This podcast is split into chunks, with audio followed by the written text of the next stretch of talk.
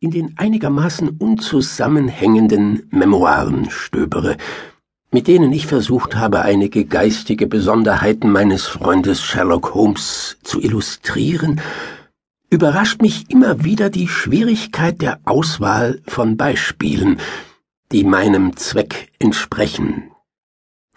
Bei den Fällen nämlich, in denen Holmes in einer Tour de Force analytischen Schlussfolgerns den Wert seiner besonderen Untersuchungsmethoden vorführt, sind die Umstände oft so unbedeutend oder alltäglich, dass es nicht gerechtfertigt wäre, sie vor der Öffentlichkeit auszubreiten. Auf der anderen Seite ist es häufig geschehen, dass er Untersuchungen durchführte, denen äußerst bemerkenswerte und dramatische Umstände eigneten, während der Anteil, den er an der Aufdeckung der Ursachen hatte, weniger auffiel, als ich, sein Biograf, wünschen würde. Die geringfügige Sache, über die ich unter dem Titel Späte Rache berichtet habe, oder die später geschriebene Geschichte, die sich mit dem Untergang der Gloria Scott befasst, mögen als Beispiele für diese Skylla und Charybdis dienen, die derjenige drohend vor sich hat, der Sherlock Holmes Leben und Wirken beschreibt. Möglicherweise stellt die Angelegenheit, die ich hier wiedergeben will, die Rolle meines Freundes nicht genügend heraus. Dennoch erscheinen die Umstände so wesentlich, dass ich es nicht übers Herz bringe, sie völlig aus der Serie fortzulassen. Es war an einem trüben, regnerischen Oktobertag. Ungesundes Wetter, Watson, sagte mein Freund. Aber der Abend hat einen kleinen Wind aufgebracht. Was würden Sie von einem Bummel durch London halten? Ich war unseres kleinen Wohnzimmers überdrüssig und nur zu gern einverstanden. Drei Stunden bummelten wir umher und beobachteten das pulsierende Leben auf der Fleet Street und in der Strand.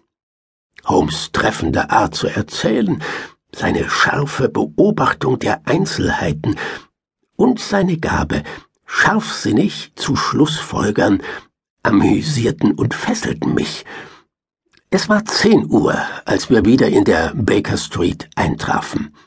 Vor unserem Haus wartete ein Brom.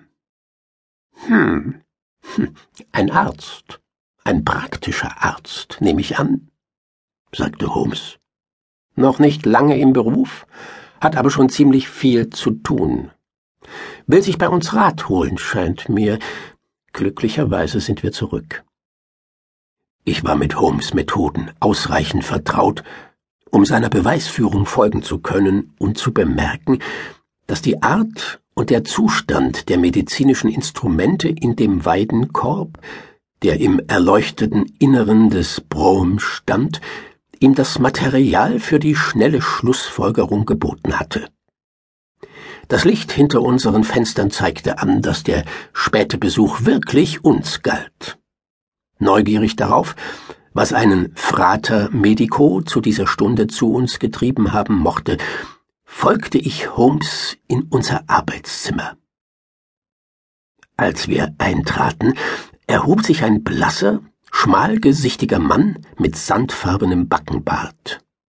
Er schien mir nicht älter als drei oder vierunddreißig Jahre, aber sein abgehärmtes Aussehen und sein ungesunder Teint sprachen von einem Leben, das die Kraft unterminiert und die Jugend geraubt hatte.